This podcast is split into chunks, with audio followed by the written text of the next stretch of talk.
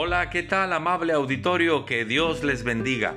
Seguimos meditando en el libro del profeta Oseas. Ya estamos en el capítulo número 4. El pueblo del norte, el reino del norte, el, reino de Israel, se habían olvidado de Dios, lo habían desechado, habían sido infiel a Dios. Y todo esto presenta un cuadro que tal parece que se vive hoy en día en nuestra sociedad y en nuestra actualidad. Escuche usted el primer versículo. Escuchen palabra de Dios. Esto es para todos. Escuchemos lo que Dios tiene que decir, pueblo de Dios. Porque Dios contiende con los moradores de la tierra. ¿Le parece que esto sucede hoy? Así es, ¿verdad? Porque no hay verdad, es decir, todo se ha hecho mentira. No hay misericordia, hoy se abusa y se somete al pobre y al débil.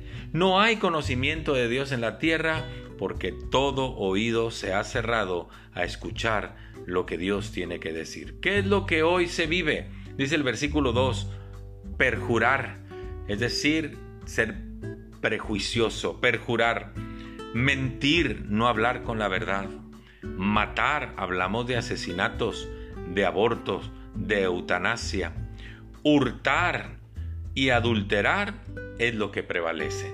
Y añade, y homicidio tras homicidio se suceden. Tal parece que describe a nuestra sociedad.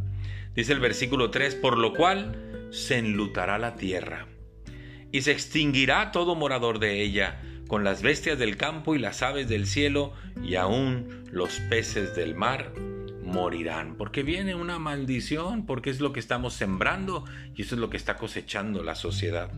Dice el versículo 6, mi pueblo fue destruido porque le faltó conocimiento, y por cuanto desechaste el conocimiento y te olvidaste de la ley de tu Dios, también yo me olvidaré de tus hijos. Y cuidado cuando sufrimos el abandono de Dios.